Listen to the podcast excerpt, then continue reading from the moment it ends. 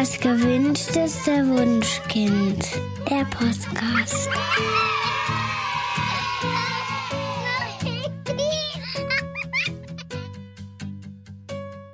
Hallo und herzlich willkommen zu Das gewünschteste Wunschkind, der Podcast mit Daniel Graf und Katja Seide. Wir wollen heute mal über das Tragen von Kindern sprechen. Und dazu haben wir Dr. Evelyn Kirkilionis eingeladen. Sie ist Mitglied der Forschungsgruppe Verhaltensbiologie des Menschen und sie hat über das Tragen ein Buch geschrieben, das mittlerweile ein absoluter Klassiker ist. Ein Baby will getragen sein. Gerade ist eine komplett überarbeitete Ausgabe im Psychosozialverlag erschienen und als ich die in meinem Briefkasten fand, ist mir aufgefallen, dass wir ja noch nie einen Podcast zu diesem spannenden Thema gemacht haben. Also habe ich Evelyn kurzerhand eingeladen und freue mich sehr, dass sie zugesagt hat. Herzlich willkommen, Evelyn.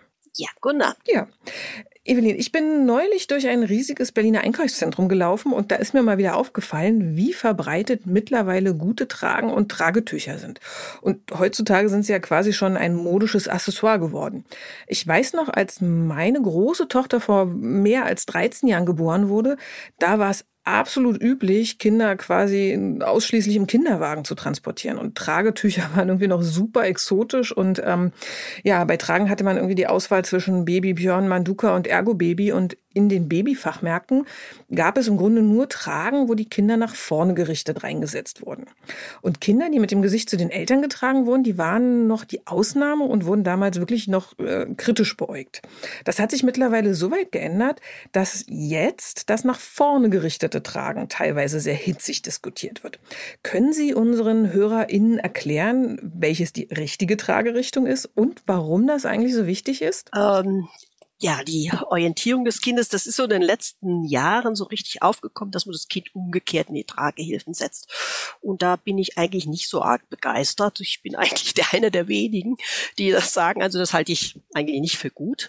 Insofern, weil ein Kind in vielen Tragehilfen eigentlich keine gute Haltung einnimmt nämlich äh, das, müssen Sie sich vorstellen, wenn Sie so äh, in so, so einem Sitz drin sitzen, da fallen ja die Beinchen nach unten, also die aufgrund der, der Erdanziehungskraft äh, sinken sich natürlich die Beinchen nach unten. Und das Gute eigentlich beim Tragen ist ja, dass man ein Kind in eine Haltung bringt, also wenn man es umgekehrt trägt, sprich äh, mit dem Gesicht zum Körper trägt, dass es eine Haltung einnimmt, eine stark angehockte und gespreizte Haltung einnimmt.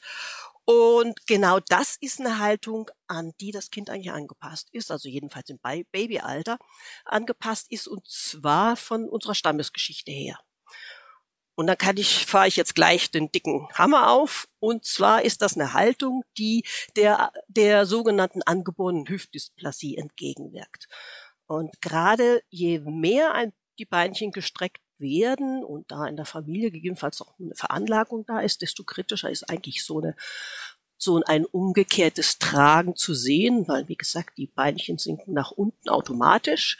Es gibt zwar heute einige Tragehilfen, die auch dabei für eine gute Körperhaltung sorgen, aber dann gibt's halt noch eine ganz Reihe für mich jedenfalls eine ganze Reihe anderer Punkte, die nicht so günstig sind in dieser Körperhaltung.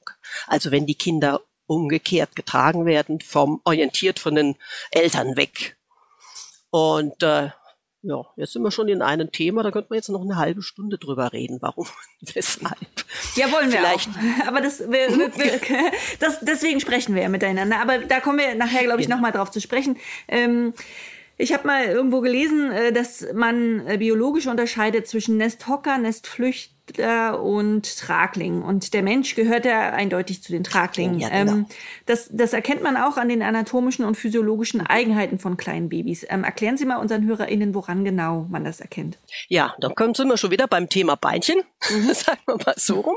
Einmal, wenn man ein Kind hochhebt, dann äh, kann man das üblicherweise, gut, bei manchen funktioniert es nicht so, aber meistens sieht man schon mal, dass es also die Beine so ein bisschen anhockt und anzieht. Ne? Und wenn mhm. man das hochhebt und dann zum Beispiel ohne Tragehilfe auf die Hüfte sitzt, dann können die Kinder eigentlich das äh, fast automatisch. Und wenn man sich dann die Haltung anschaut, sind die Beinchen stark angehockt und eben angelehnt an den Erwachsenen. Und wenn man dann ganz plötzlich eine heftige Bewegung macht, dann merkt man so richtig, wie die Beinchen angepresst werden. Also mhm. das ist schon mal ein ganz rein körperliche, äh, wie soll man sagen, körperliches Zeichen, dass das eigentlich ganz gut passt, dem Kind zumindest ganz gut passt.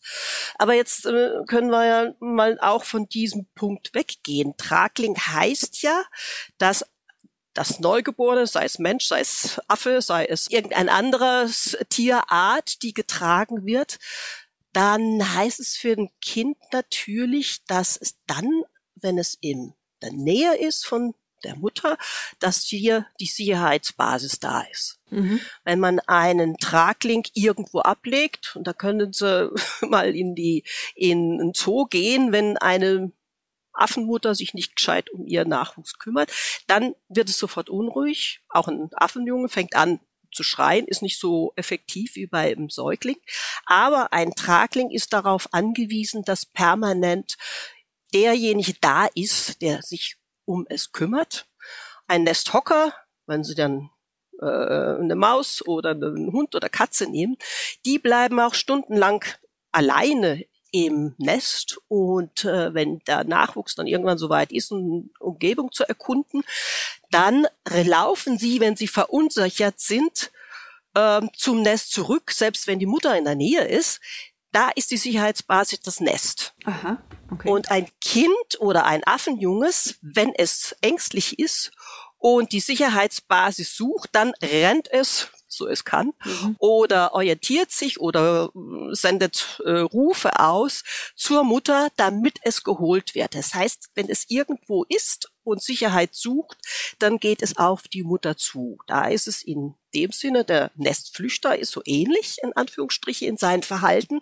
Nämlich, wenn ein junges Fohlen, ne, ne, ein Kalb verunsichert ist oder in der ersten Zeit wenn geht's ja eigentlich von der Mutterseite gar nicht weg, mhm. dann strebt es ebenfalls zur Mutter hin. Nur halt eben die Traglinge können nicht aufgrund ihrer Anatomie und ihrer, ihrer physiologischen Ausstattung dem Elterntier oder dem Muttertier nicht nachfolgen, sondern sind darauf angewiesen, dass die Mutter es mitnimmt. Und sprich, wenn man sich so die ganzen verschiedenen Tierarten äh, anschaut, dass die Mutter es hochnimmt, trägt, am Körper trägt, irgendwo, irgendwie, das ist von Tierart zu Tierart ein bisschen verschieden, aber ähm, die Sicherheitsbasis ist eigentlich die Mutter, deswegen ist ein Säugling eigentlich kein Nesthocker, was ja früher so ver veranschlagt wurde, weil man ja. der äh, Mutter nicht nachfolgen kann, wie so ein Nestflüchter, dann ist er eben Nesthocker. Das stammt aus einer Zeit, wo man eigentlich den Tragling noch nicht definiert hatte. Der ist sozusagen ganz neu, in Anführungsstriche, oder der letzte definierte jungen Typ. Das wurde so in den 70er Jahren des letzten Jahrhunderts definiert. Also 19, das war mein Doktorvater. Das war so um 75 etwa. Da ist überhaupt dieser Begriff Tragling definiert worden und aufgenommen worden in, ja, die, in das biologische Gedankengut. Mhm. Aber neben der anatomischen Beschaffenheit gibt es ja noch ganz, ganz viele, viele Gründe mehr, warum Tragen für Babys wichtig ist, richtig? Ja, das ist eigentlich jetzt gerade fast schon mit drin. Die Sicherheitsbasis ist die äh, derjenige, der sich um den Nachwuchs kümmert. Und äh, das ist natürlich bei den meisten Tierarten so, dass es die Mutter ist, aber nicht immer, auch bei den viel, man, es gibt einige Affenarten, in denen sich auch der Vater darum kümmert. Ähm, wenn der Nachwuchs getragen wird, heißt es ja, dass ein Kind seine Sicherheitsbasis in direkter Nähe hat. Äh, jegliche Verunsicherung kann, wird eigentlich von den Eltern dann ab abpuffert. Eltern sage ich jetzt stellvertretend für eine Person, die das Kind kennt, zu der das Kind eine emotionale Beziehung aufgebaut hat. Also sie ist an das es eben gebunden ist. Anfangs ist da ein Kind noch ziemlich großzügig. Es hat sich noch nicht festgelegt, wer ist meine Hauptbindungsperson, sondern lächelt erstmal jeden an, der es betreut. Das ist eben auch wichtig äh, in den ersten Monaten, dass man so seine Umgebung abklopft. Wer ist denn da? Und immer gerne bereit, mich zu versorgen und vor allem gut zu versorgen. Und äh, dann sucht sich ein Kind halt eben aus, derjenige ist, der, der mich am besten versorgt, der auf mich eingeht, den, äh, mit, zu dem ich mit allen Bedürfnissen, die ich habe, kommen kann und die werden mir gut erfüllt. Und wenn er das dann eben festgestellt hat, das ist meine Hauptbildungsperson, dann äh, ist es, äh, wird ein Kind seine wie soll man sagen, im Falle von Beunruhigung hm, seine, seine Hilferufe oder seine Ambition, ich möchte jetzt gerne äh, meine, äh, ich fühle mich unsicher, ich möchte gerne betreut werden, dann wird es natürlich an die Person senden, seine Signale, äh, die die, die, die Hauptbindungsperson ist. Und ähm, diese Beruhigungssituation, die wird einmal durch die Nähe erreicht und wenn ein Kind sehr stark verunsichert ist, dann benötigt es wirklich richtigen Körperkontakt. Dann beruhigt es sich in den Armen der Eltern am besten eben und äh, das ist genau der Punkt, der ihm für den Tragling auch mitspricht, diese diese Nähe, dass die so äh, wichtig für ein Kind ist in den ersten Lebens Monaten halt eben eigentlich irgendwo alleine zurückgelassen werden und sei es nur in einem anderen Raum. In den ersten Monaten es ist beunruhigend. Ein Kind kann das in den ersten Lebensmonaten ja nicht erfassen, dass die Sicherheitsbasis noch da ist und sich noch kümmert. Es ist halt noch in seinen kognitiven Entwicklungen nicht so weit, das zu begreifen, zu wissen. Das dauert halt ein paar Monate. Und äh, am Anfang ist einfach die beide Bindungspersonen sehen, hören, riechen, fühlen. Das ist das Intensivste, was ihm dann Sicherheit gibt. Und das braucht ein Kind eben in den ersten Lebensmonaten ganz dringend. Sonst ist es eben ängstlich und, und, äh, und, äh, verunsichert und deswegen eben dieses, was die Eltern am Anfang manchmal zur Verzweiflung bringt, permanente sofort aufmucken, schreien, ja. wenn es alleine bleibt. Das ist eigentlich was ganz Normales für einen Tragling. Sie hatten ja vorhin ähm, äh, kurz erwähnt, ähm, dass, dass diese Tragen, die nach vorn gerichtet sind, schlecht für die Hüftentwicklung sind und dass Sie äh, eben äh, empfehlen, dass das Kind eben zum, zu den Eltern gerichtet sitzt, weil es dann eben in diese Spreiz-Anhock-Haltung kommt. Ähm, heute stoßen wir dann damit vielleicht das erste Mal an die Grenzen eines Podcast-Formates. Ähm, wir würden jetzt am liebsten zeigen, wie das Kind richtig in der Trage oder im Tragetuch sitzt, aber das ähm, klappt jetzt natürlich nicht, aber vielleicht können wir irgendwie auf Worte zurückgreifen. Evelyn, ähm, können Sie diese Spreiz-Anhock-Haltung für unsere HörerInnen, die die nicht kennen, vielleicht versuchen zu erklären? Ja, also wenn man äh, einfach mal so die Haltung der Beine anschaut, also wenn man die Oberschenkel anschaut, die sollten auf jeden Fall über 90 Grad angehockt sein je jünger ein Kind, desto stärker sollte es angehockt sein.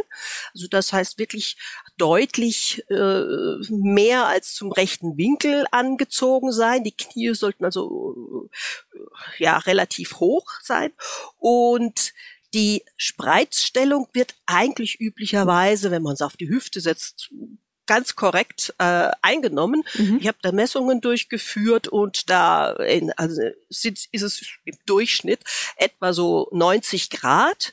90 Grad wirklich von Oberschenkel zu Oberschenkel. Die, diese Werte werden Sie so in der Literatur oder von den Ärzten nicht so äh, erfahren, weil in, bei einer medizinischen Literatur ist es üblich, den halben Winkel anzugeben. Und das mache ich in meiner mhm. Literaturstellen natürlich auch.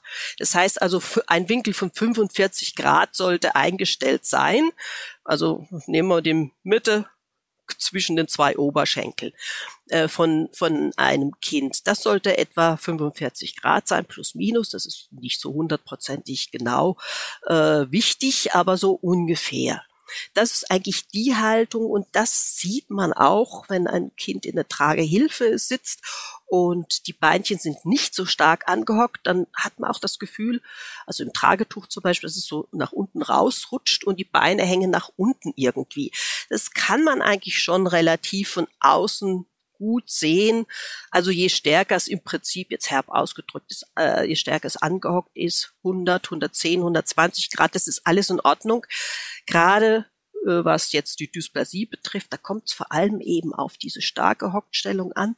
Und ähm, die Spreizstellung ist fast automatisch dann auch äh, richtig, wenn man es auf der Hüfte setzt und wenn man die Kinder in gute äh, Tragehilfen frontal setzt, dann ist eigentlich äh, wie soll man sagen, sieht man auch, dass, der, dass immer so der, die, das Windelpaket tiefer ist als die Kniekehlen.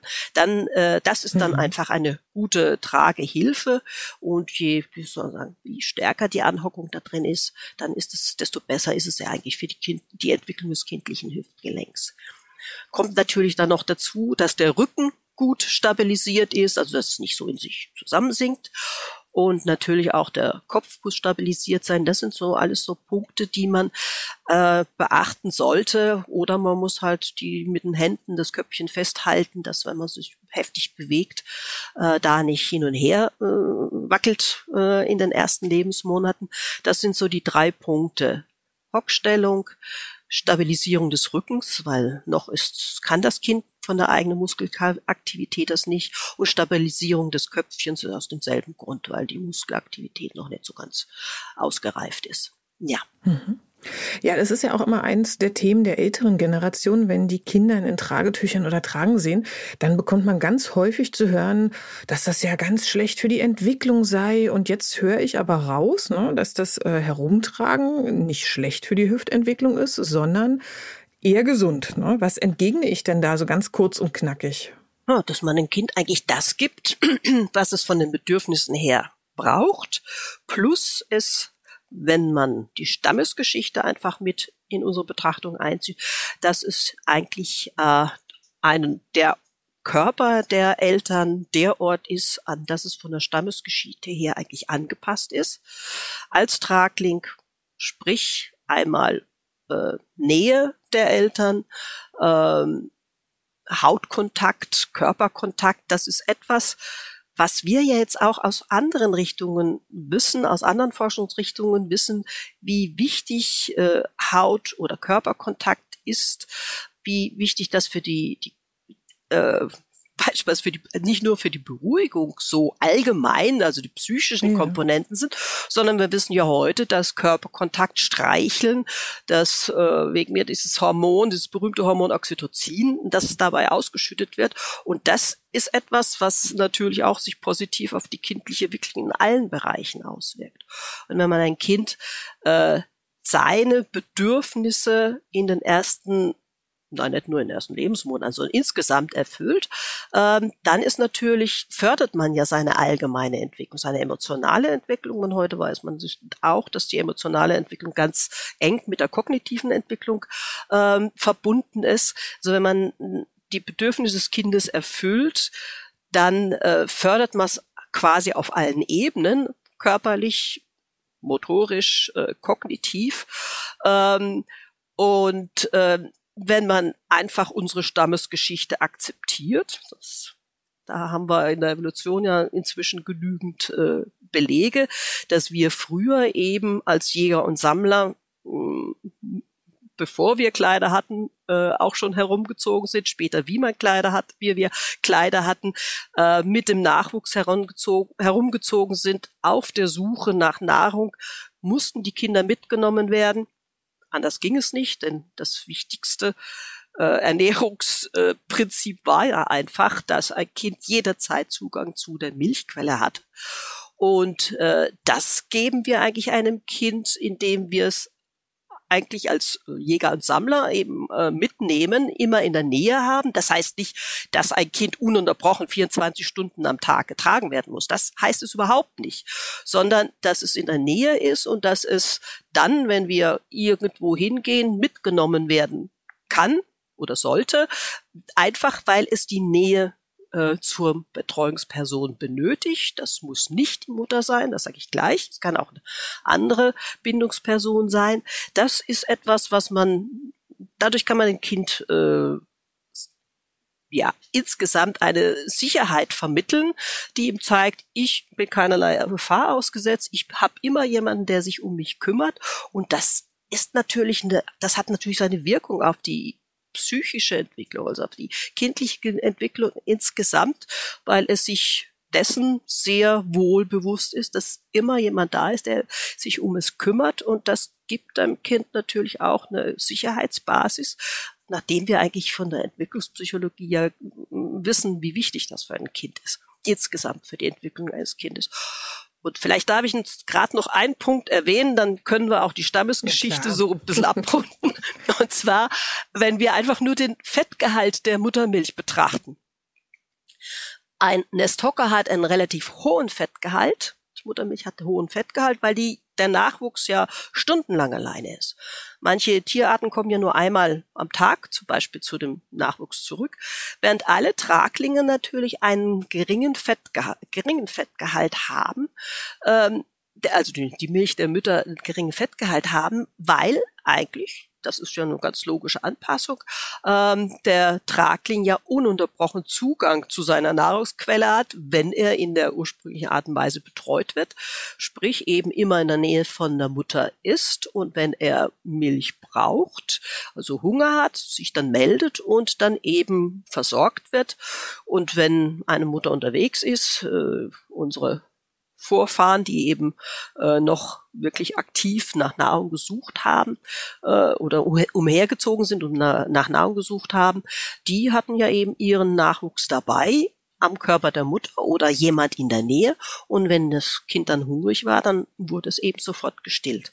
Und das merkt man zum Beispiel auch an solchen Punkten, dass eben unser Nachwuchs daran angepasst ist, eben in der Nähe, immer in der Nähe seiner Betreuungspersonen zu sein und dann eben auch entsprechend ist die, die Milch der Mutter an diese Lebensweise angepasst. So. Das wollte ich noch losgehen, loswerden. Gerade zur Stammesgeschichte, dass wir uns auch sehen, es ist immer eine Sache von zwei Seiten. Also nicht nur von dem Kind, sondern auch auf der anderen Seite von der Betreuungsperson. Und wir wissen ja auch, da kommen wir jetzt, uh, da kommen wir gleich ins nächste Punkt. Also wir wissen ja auch, dass wenn nach der Geburt das Kind bei der Mutter ist, dann wird die emotionale Entwicklung auf Seiten des Kindes und auf Seiten der Mutter äh, ähm, gefördert.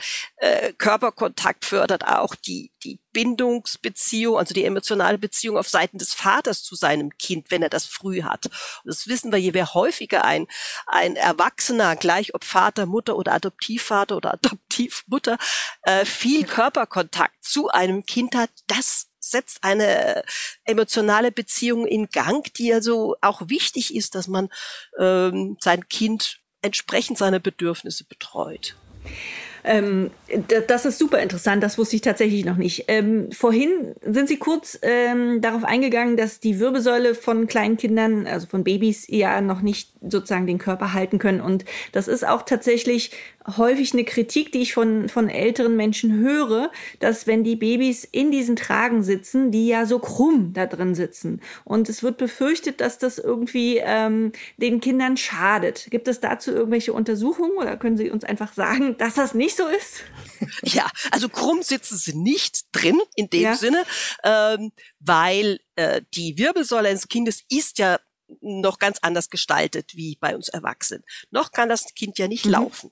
Äh, deswegen gibt's ja die, die Doppel-S-Form, die wir als Erwachsene haben, die ja so eine Art, äh, wie soll man sagen, Stoßdämpfer für unser Gehirn ist. Das gibt es beim Kind noch nicht. Und wenn wir ein Kind tragen, fungieren wir als Tragende sozusagen als Stoßdämpfer. Das ist der erste Punkt, den ich dann wie immer wieder wichtig finde zu sagen, äh, die Schläge in Anführungsstriche, die wir beim Laufen auf unseren Körper übertragen, dann heißt es, das kriegt das Kind direkt ab. Stimmt nicht. Wir puffern das als Erwachsene ab, wenn wir ein Kind tragen. Dann eben die Wirbelsäule ist, also dieses ist noch nicht ganz so diese, diese S-Form ist noch nicht so ganz ausgeprägt. Sie ist andeutungsweise da.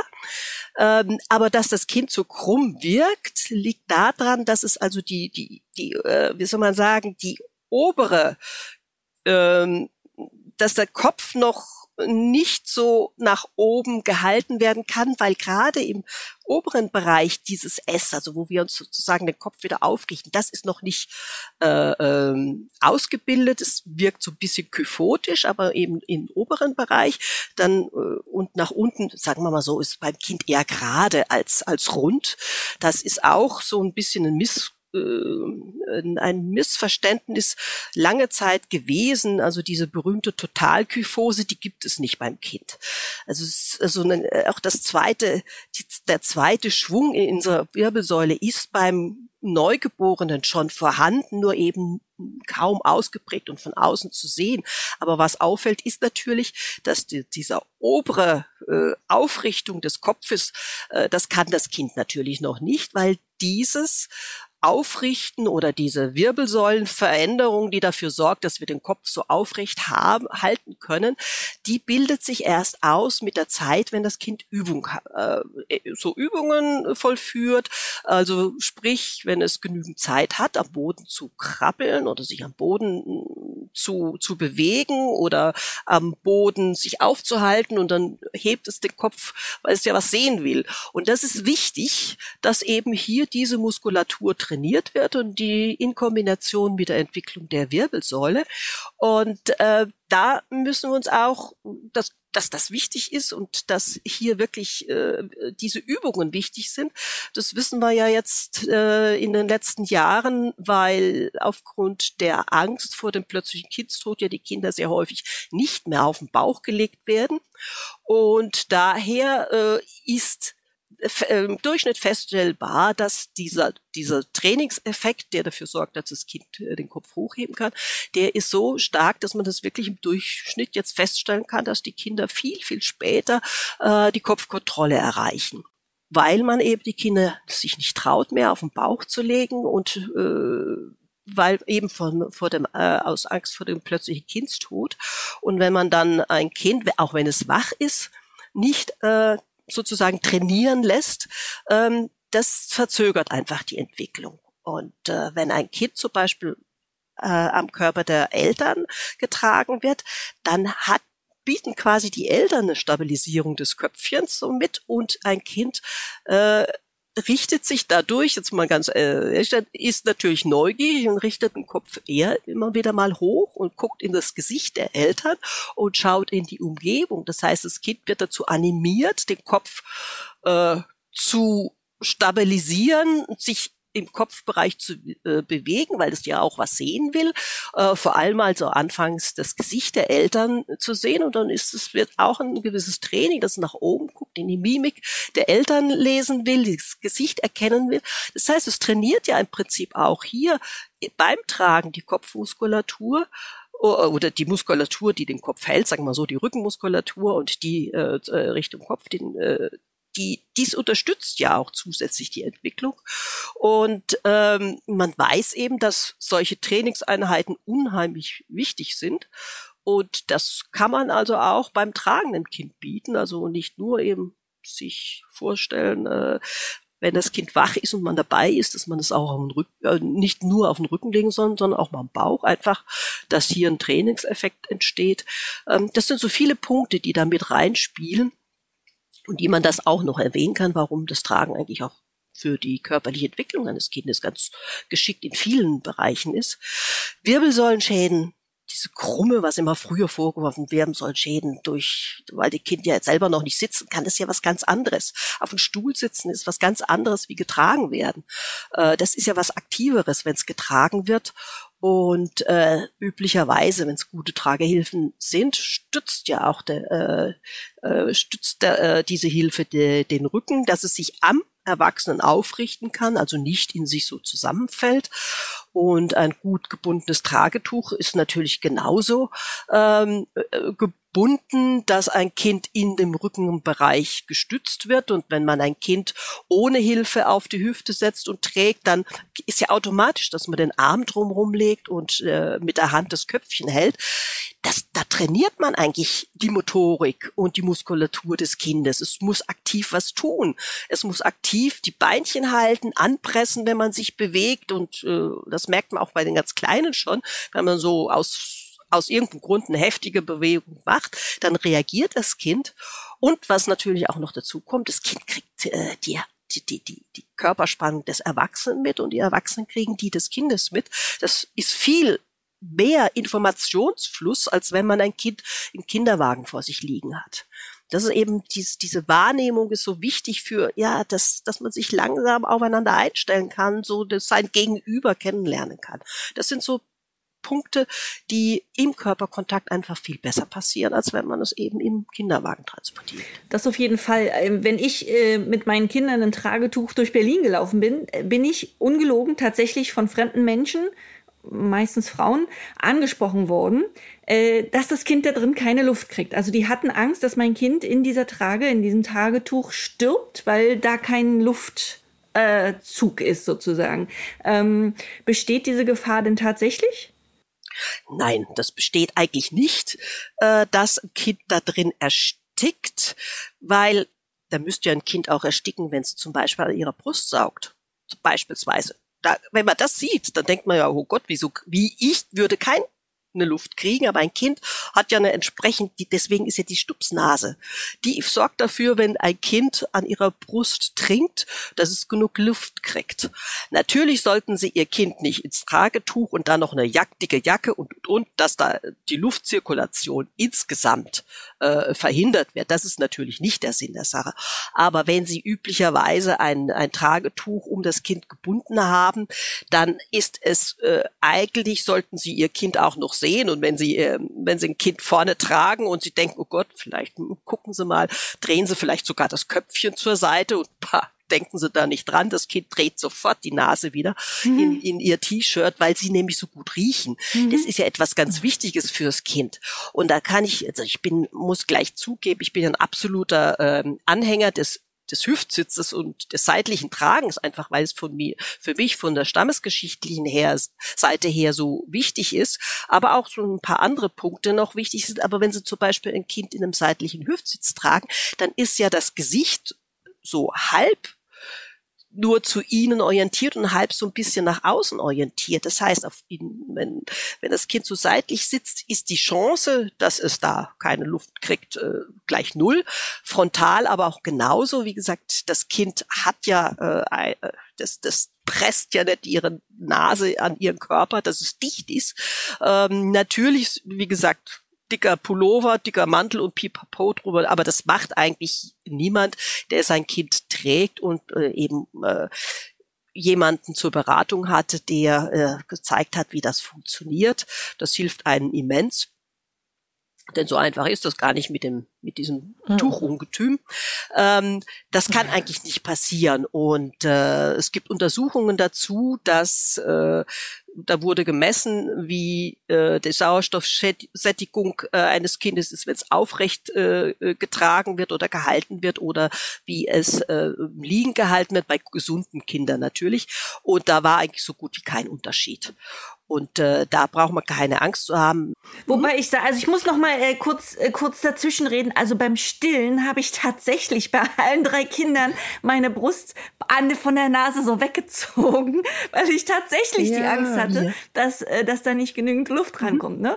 Ähm, aber schön zu hören, dass ich das nicht ge ge gemusst hätte. Ja. Ein anderes Argument unserer Eltern und Großeltern gegen das Tragen ist ja auch, was ich immer gehört habe, wow, das Kind lernt ja nie laufen, wenn du es ständig nur herumträgst. Also ich kenne jetzt persönlich kein Baby, das äh, wegen des vielen Tragens aus Bequemlichkeit äh, rumliegen geblieben ist, aber ähm, da gibt es doch bestimmt auch ein paar wissenschaftliche Ausführungen zu dem Thema, oder? Ja, also äh, sagen wir mal so rum, äh, ein Kind, das getragen wird, ist ja eigentlich, äh, bekommt ja von der Umgebung viel mehr Reize, Umwelt, also Informationen aus der Umwelt wie ein Kind, das im Kinderwagen liegt. Jetzt muss man einfach nur mal so, was jetzt so die die die äh, Anregung eines Kindes äh, betrifft, mal im, im, im, im Vordergrund behalten. Was sieht ein Kind, wenn es im Kinderwagen liegt? Und was bekommt ein Kind mit, wenn es getragen wird? Und dann müssen Sie sich auch erstmal vorstellen, in den ersten Lebensmonaten sieht ja ein Kind nicht weiter deutlich so als 28 Zentimeter. Das heißt, wenn es im Kinderwagen liegt, sieht es nichts, ja. nichts anderes als das Kinder, den Kinderwagen. Und dann vielleicht so die Eltern da hinten als Schatten. Mhm. Und wenn es getragen wird, dann äh, sieht ein Kind das Gesicht der Eltern. Das ist jetzt, das ist ja alles, was, was das Kind an Informationen da äh, zur Verfügung hat und auch ähm, ihm vermittelt wird, zum Beispiel, wenn wir uns mit irgendjemandem anders unterhalten, dann ist das Kind mit in diesem sozialen System mit eingebunden, ohne im Zentrum des Interesses zum Beispiel auch zu stehen. Natürlich kann es das auch, aber auch wenn es dann nicht im Zentrum des Interesses steht, dann äh, bekommt es die Interaktionen mit, es bekommt mit, was die Erwachsenen sagen, wie die äh, auf die verschiedenen Aussagen reagieren, wie die Mimik der Eltern aussieht. Das sind Informationen, die das Kind wahrnehmen kann und verarbeiten kann und die Stimmung zwischen zwei Erwachsenen auch äh, einschätzen kann anhand der Mimik der Eltern.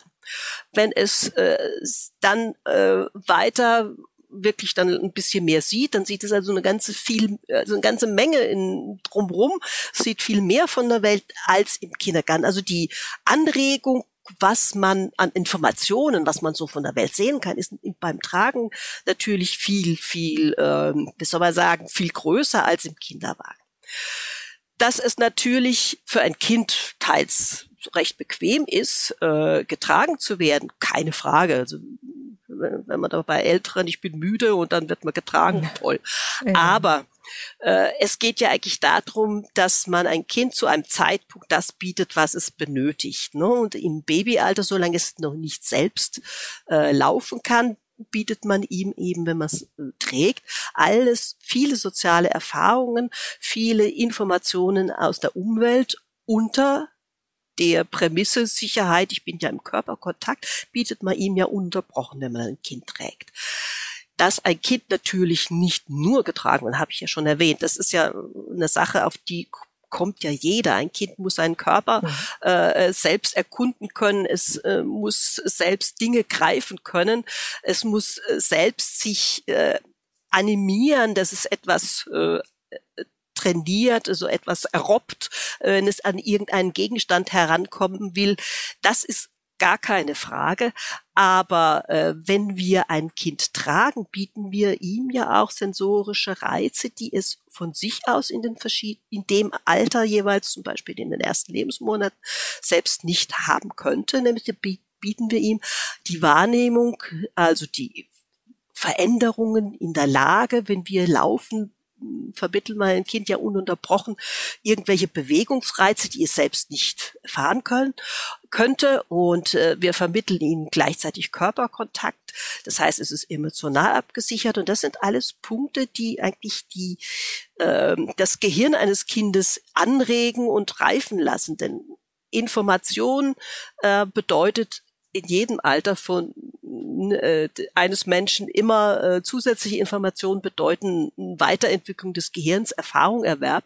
Und wenn ich sage von Erfahrungerwerb, äh, dann sorgt es einfach dafür, dass wir ein Kind, wenn wir tragen, stärker anregen, als wenn wir es in Kinderwagen fahren und äh, dass es den Rockzipfel nicht verlässt, wie ja auch häufig vorgeworfen wurde, das sind eigentlich Punkte, die nichts direkt mit dem Tragen zu tun haben. Das sind andere Dinge im Argen. Das gibt's natürlich auch Kinder, die getragen werden, verlassen, obwohl man meint, sie haben alle Sicherheitsbasis permanent dabei und äh, sind trotzdem unsicher. Das sind Punkte, die haben aber nichts mit dem Tragen zu tun, sondern eigentlich mit den allgemeinen Verhaltensweisen des Erwachsenen zu tun Und ähm, für mich ist ja gerade äh, in unserer Kultur so wichtig, dass durch den Körperkontakt der Erwachsene viel vom Kind erfährt merkt, also er spürt, wie ein Kind jetzt wegen mir vielleicht ein bisschen unruhiger wird, äh, vielleicht neugierig wird, dann bietet man ihm ja in der Situation, wenn man merkt, dass das also jetzt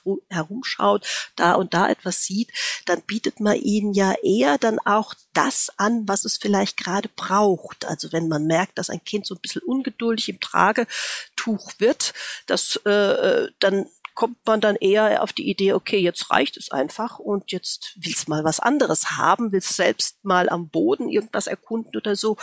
Das sind Punkte, die man im direkten Körperkontakt spürt und die eigentlich normalerweise äh, jeden Mutter und jeden Vater dazu veranlassen, ihm das anzubieten, was es gerade aufgrund seiner momentanen Stimmung benötigt das sind Punkte, das sind Vorwürfe, die man eigentlich so hm, heute nicht mehr akzept, also das sind nicht haltbar. Das ist also, da sind genügend mhm. viele Untersuchungen gemacht worden, wie Kinder eigentlich sich allgemein entwickeln. Ähm, und äh, da zeigt es sich doch, dass durch nicht durch die Tatsache, dass man ein Kind trägt, sondern dass man die, durch die Tatsache, dass man ein Kind in Körpernähe hat, ähm, hier eher als Erwachsene bereit ist, auf die Bedürfnisse eines Kindes einzugehen. Und das ist ja eigentlich das Wichtigste für ein Kind, dass es weiß, dass seine Bedürfnisse erfüllt werden, die es hat, und dass wir als Erwachsene diese Bedürfnisse auch erkennen. Und als Tragenden können wir diese anscheinend diese Bedürfnisse eher erkennen, als wenn man auf Distanz sind. Man weiß, dass die soziale, gerade in sozial kritischen äh, Bevölkerungsgruppen durch das Tragen die Feinfühligkeit der Eltern gestärkt wird und auf diese Art und Weise durch diese Stärkung der Feinfühligkeit man dafür sorgt, dass ein Kind eher sicher gebunden ist, als wenn es anders hm, in den ersten Lebensmonaten äh, mitgenommen wird, nämlich in so irgendwelchen anderen Tragen, da, die man da abstellen kann. Ähm, da gibt's einige Untersuchungen dazu, dass Kinder, die getragen worden sind, in denselben gesellschaftlichen Gruppen also vor allem die Untersuchungen in kritischen gesellschaftlichen Gruppen finde ich wichtig, dass die Kinder eher sicher an die Eltern gebunden sind als Kinder, die eben nicht getragen worden sind. Da gibt's mehrere Untersuchungen inzwischen. Ja, Evelyn, da können wir ja eigentlich mal ganz kurz zusammenfassen. Tragen hat im Grunde nur positive Aspekte und ist also uneingeschränkt empfehlenswert. Ähm, jetzt gibt's äh, aber auch immer mal wieder Fälle, wo entweder die Eltern oder aber das Kind sich sehr, sehr schwer damit tun, ähm, zu tragen oder getragen zu werden. Und bei manchen Eltern löst das irgendwie Schuldgefühle aus, weil sie denken, dass das zum zusammen, äh, dass das zum Gesamtpaket zugewandter Elternschaft irgendwie zwingend dazugehört. Also ich kann mich erinnern, mein Sohn wollte tatsächlich nicht getragen werden, weil er eine Blockade in der Schulter hatte und deswegen im Tragetuch immer schrie. Und das fand ich persönlich ganz schrecklich, weil ich den unbedingt so gerne tragen wollte. Und Sie schreiben in Ihrem Buch ja auch ganz klar, klar, dass Tragen aber weder Voraussetzung noch die Garantie für eine gelungene Eltern-Kind-Bindung ist. Ne? Ja, also es gibt natürlich äh, ganz individuelle Situationen, äh, die dafür sorgen, dass ein, ein Kind nicht getragen will. Beispielsweise, da kenne ich, also ich persönlich kenne kein Kind, aber man tauscht sich ja aus und es gibt ein paar Fälle, mhm. wo ich, wo man nicht herausbekommen konnte, also jetzt im Nachhinein so oder so nicht, warum diese Kinder nicht getragen worden werden wollten. Ähm, das kann an verschiedenen Punkten liegen. Eine Hebamme sagte mir, ja, bei einem Kind war es vollkommen klar, das hat, ist bei der Geburt stecken geblieben und alles, was eng war, konnte dieses ja. Kind nicht ertragen, als Beispiel. Ähm, bei anderen Fällen lässt sich das einfach so im Nachhinein nicht mehr eruieren, woran das lag, ob es einfach an dieser blöden Tragehilfe lag, die nicht geeignet war, ob es ungeschickt eingeführt worden ist. Ähm, sagen wir mal so, äh, kein Kind muss getragen werden, äh, um glücklich zu sein, glücklich heranzuwachsen. Das ist vollkommen klar. Ein Tragen ist eine Möglichkeit, ein Kind zu vermitteln, das zu vermitteln, was in unserer Stammesgeschichte üblich war und woran es eigentlich von unserer Biolo woran wir von unserer biologischen Ausstattung äh, angepasst sind. Aber äh, der, die wichtigere Komponente dabei ist ja eigentlich diese Körpernähe und dieser Körperkontakt und das Vermitteln von Sicherheitsbasis. Das sind die Punkte. Ein Kind kann glücklich heranwachsen, ohne einen Tag getragen worden zu sein. Aber kein, ein Kind kann nicht glücklich heranwachsen, ohne jemals umarmt äh, worden zu sein, ohne die Nähe der Eltern gespürt zu haben, ohne eine Sicherheitsbasis, die muss nicht übertragen vermittelt werden. Das ist ganz klar. Und wenn eine Mutter sich selbst nicht wohlfühlt beim Tragen, aufgrund ihrer persönlichen Situation, aufgrund ihrer äh, körperlichen Situation, weil sie einfach durch das Tragen total verspannt ist. Es macht keinem Kind Spaß, wenn es auf sozusagen auf den Rippen der Mutter, die sich mehr und mehr dem Waschbrett nähern, äh, da drauf auf der Hüfte zu sitzen oder an dem Körper zu sitzen. Ähm, wenn man selbst das nicht als positiv empfindet, dann tut man weder sich noch dem Kind einen Gefallen, wenn man das mit Widerstreben macht, denn die Kinder spüren das. Das ist ganz klar. Die haben also feinste Antennen dafür, was ähm, mit, wie die emotionale Situation eines Erwachsenen ist und ob ihm das gefällt oder nicht.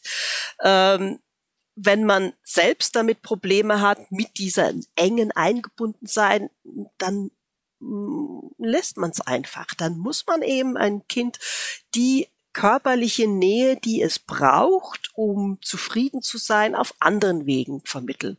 Und das ist eben der Punkt, der wichtig ist. Wenn man es kann, kann man sich auf diese Art und Weise durch das Tragen äh, eine ganze Menge mehr Freiraum erarbeiten. Denn die Zeit, die mein Kind beim Tragen äh, ähm, äh, die Zeit, in dem man ein Kind während des Trages die Nähe ver, äh, vermittelt, Körperkontakt vermittelt, die muss dann halt mit einer anderen Art von äh, Aktivität äh, erfüllt werden. Das heißt, man muss das Kind auf den Schoß haben, dann äh, oder in den Arm nehmen ansonsten oder neben sich äh, im Körperkontakt haben. Dann ist man halt in bestimmten Punkten nicht so frei. Man muss diese Zeit braucht das Kind aber und äh, wie diese Nähe vermittelt wird.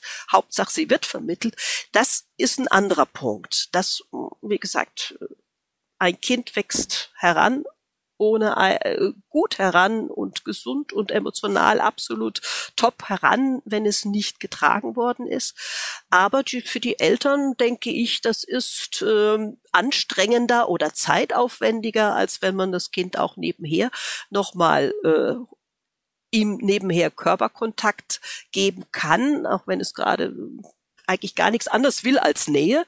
Und man kann da gleichzeitig bei ihnen in dieser Zeit irgendetwas anderes machen, irgendwo hinlaufen, äh, einen Bleistift in der Hand halten, irgendwas lesen. Äh, und das Kind braucht eigentlich nur äh, den Körperkontakt. Dann hat man das sozusagen mit dem Tragetuch abgedeckt. Und äh, ich bin einfach dafür, man soll es ausprobieren, ob es an einem selbst liegt ob man selbst einfach nicht dazu geeignet ist, dann soll es einfach der Vater tragen oder die Tante oder die Oma. Und wenn das Kind sich dabei wohlfühlt, dann merkt man also, man ist selbst körperlich einfach nicht dazu in der Lage. Und wenn es am Kind liegt, dass diese Enge nicht erträgt, dann muss man halt eben, eben, wie gesagt, die, diese Nähe auf andere Art vermitteln. Ähm, wenn jetzt HörerInnen äh, uns zuhören und ähm, sich jetzt dafür entscheiden, ihr Kind zu tragen. Äh, wie finden die denn jetzt die richtige Trage oder das richtige Tragetuch? Also gibt es irgendwie Hinweise, woran man richtig gute Tragen äh, erkennen kann oder worauf man beim, beim Kauf achten muss? Ja, das äh, ist, gibt einen ganzen bestimmte Punkte, wie gesagt, das hatte ich schon erwähnt, äh, starke Anhock gehockte Beinhaltung, Rücken muss stabilisiert sein, Köpfchen muss geschützt sein, dass es nicht hin und her baumeln kann. Aber die Angebote heute sind so unübersichtlich. Also ja. ich würde mich bei der Gelegenheit nicht auf die Fachgeschäfte verlassen, weil da entscheidet sehr häufig eher die Marke als die Qualität der Tragehilfen was man jemanden anbietet. Ich würde empfehlen dann, wenn man sich völlig unsicher ist, ähm, wirklich zu einer Trageberatung zu gehen oder zu jemanden, der sich damit eben gut auskennt, weil sie können äh, Sie haben eine Riesenauswahl, nicht nur an Tragetüchern, sondern können Sie, müssen sich auch hinterher noch entscheiden, wie Sie Ihr Kind einbinden und wie das am besten geht. Äh, das sind so Punkte, die, da kann man sich natürlich durchwühlen. Und man bekommt irgendwann sicherlich genau das Richtige, was man braucht. Aber manchmal entdeckt man bestimmte Dinge erst, wenn man es dann auch benutzt, dass das nicht so okay ist. Äh, insofern würde ich eigentlich schon, wenn jemand da gemeindet ist, sein Kind zu tragen, eigentlich schon um die Zeit auch ein bisschen für den ganzen Aufwand zu sparen, im Internet zu suchen und das und dieses und jenes, ja. vielleicht dann doch das Falsche zu kaufen, zu jemandem zu gehen, der einfach ein bisschen kompetent ist. Das sind manchmal die Hebammen aufgeschlossen. Sie können da einem gute Ratschläge geben. Es gibt inzwischen äh, Trageberatungen. Es gibt sogar ganze Trageschulen, es gibt das Tragenetzwerk, die dann auch Adressen vermitteln. Da kann man schon äh, schon Leute finden, die einem da ein bisschen äh, helfen können, dass man sich nicht für das Falsche entscheidet. Das ist mir das Wichtigste, dass man da einfach schaut, dass man nicht gerade so ein Gerät nimmt, wo die Beinchen runterhängen. Ich meine, es gibt bestimmte Kriterien, wo man einfach schon sieht, wenn die Beinchen runterhängen, äh, dann kann man es von vornherein schon wegtun. Aber so manche Sachen merkt man erst, wenn man es trägt. Dann ist es ja auch ein Punkt, ob der Träger einschneidet, nur für den Tragen. Das Kind sitzt okay und die Träger sind für denjenigen, der es trägt, nicht geeignet. Ausprobieren ist eigentlich relativ wichtig, finde ich, gerade bei Tragehilfen. Und äh, da kann man auch sehr häufig in solchen Tragekursen oder Trageberatungsstellen, kann man auch solche, äh, solche Teile ausprobieren und feststellen, ob es für die Anatomie des Erwachsenen geeignet ist und nicht nur fürs Kind. Also das wäre schon meine Empfehlung. Ja, da schließen wir uns uneingeschränkt an. Also Trageberatung, ganz tolle Sache, sollte man sich wirklich gönnen. Wenn ihr in Bezug auf das Tragen neugierig geworden seid und euch vielleicht auch für Bindetechniken und so weiter interessiert, dann können wir euch natürlich ähm, das Buch von Evelyn ans Herz legen. Ich sage nur mal, wie es heißt. Ein Baby will getragen sein. Und das haben wir euch natürlich auch wieder in den Shownotes äh, verlinkt. Und dort sind auch die gängigsten Bindetechniken anhand von Bildern genau erklärt. Also super, super spannend. Ja, damit sind wir auch schon am Ende unseres heutigen wirklich sehr sehr informativen Podcast. Ich habe selbst viel, viel gelernt heute noch und bin gerade ganz traurig, dass ich gar kein Baby mehr habe, was ich durch die Gegend tragen kann. Ah, Evelyn, vielen Dank, dass Sie heute bei uns zu Gast waren. Äh, wir haben uns wirklich sehr gefreut. Ja, es hat Spaß gemacht, mich hat's auch gefreut und äh, vielen Dank für die, die netten Kommentare und Anregungen, die auch noch ein bisschen mit den Fragen rübergekommen sind. Bin immer neugierig, äh, woran äh, verschiedene Leute denken, wenn sie ans Tragen denken und sich das Trage ja. vorstellen. Ja, es war jetzt ein großes Vergnügen. Okay. Jo. Vielen, vielen Dank, ihr Lieben. Wir hören uns, wenn ihr mögt, in 14 Tagen wieder und bis dahin stöbert auch gerne mal in unserem Podcast. Da gibt's auch noch ganz, ganz viele spannende Babythemen. Ja, bis dahin wünschen wir euch alles Gute und sagen für heute Tschüss. Tschüss. Das war der Podcast vom gewünschtesten Wunschkind.